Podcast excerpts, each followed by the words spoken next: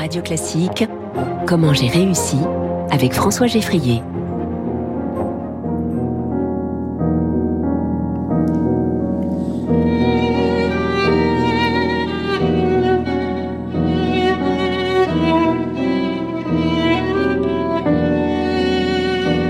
Bonjour David Lively.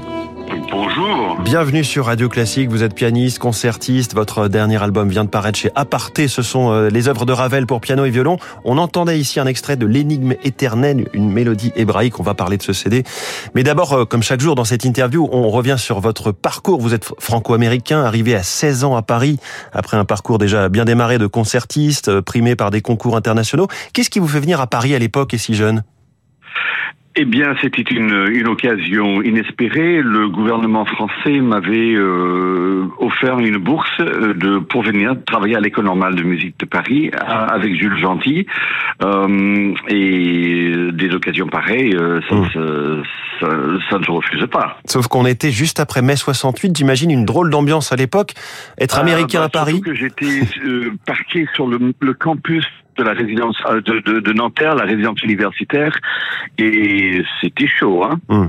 C'était encore tout à fait une ambiance que je n'attendais absolument pas. Oui. Alors si on remonte à l'enfance, qu'est-ce qui vous anime au départ? Vous n'avez pas été comme d'autres forcé au piano par vos parents, fort heureusement, mais euh, quand même votre mère jouait du piano et puis vous-même vous parlez du pouvoir de séduction que vous avez ressenti. Ah, je pense en tout cas dans un premier, dans un, le premier pas, c'était pour faire plaisir à maman.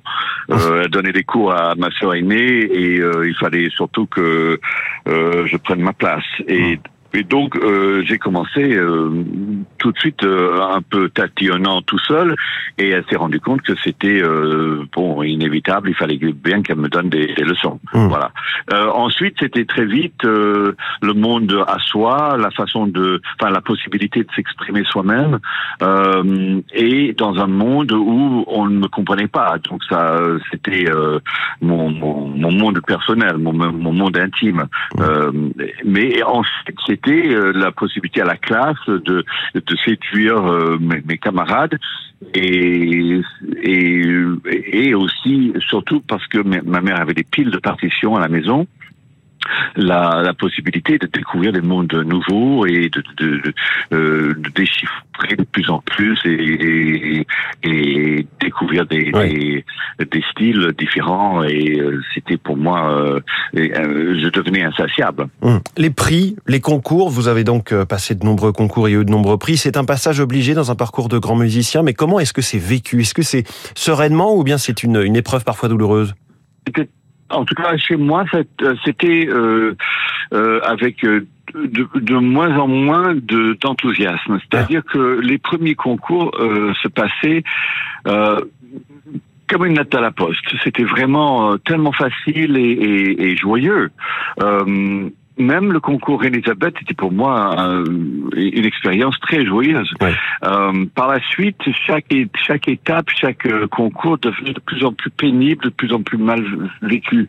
Mais bon, on a, on aime bien dire aujourd'hui que les concours euh, c'est euh, c'est c'est anti-musical, c'est euh, euh, ainsi de suite. Mais il faut quand même se souvenir que les concours euh, artistiques, euh, ça date de, de la Grèce antique. Euh, on a toujours euh, euh, voulu être le meilleur artiste et, et, et le public adore aussi euh, suivre ces, ces étapes. Mm. Est-ce que c'est obligé euh, Si vous avez la chance de, de, de passer euh, entre les mailles et, et que vous avez les relations et les, et les, les occasions qui se présentent et qui, qui vous lancent dans une carrière internationale, tant mieux. Hum. Alors on, va écouter, on va écouter David et hein. si vous venez euh, d'un milieu peut-être plus modeste et si vous avez euh, moins de contacts comme ça euh, personnellement, euh, c'est une occasion rêvée. Alors pas de concours ce matin sur Radio Classique, mais l'extrait de votre euh, dernier album, c'est du Ravel. Donc euh.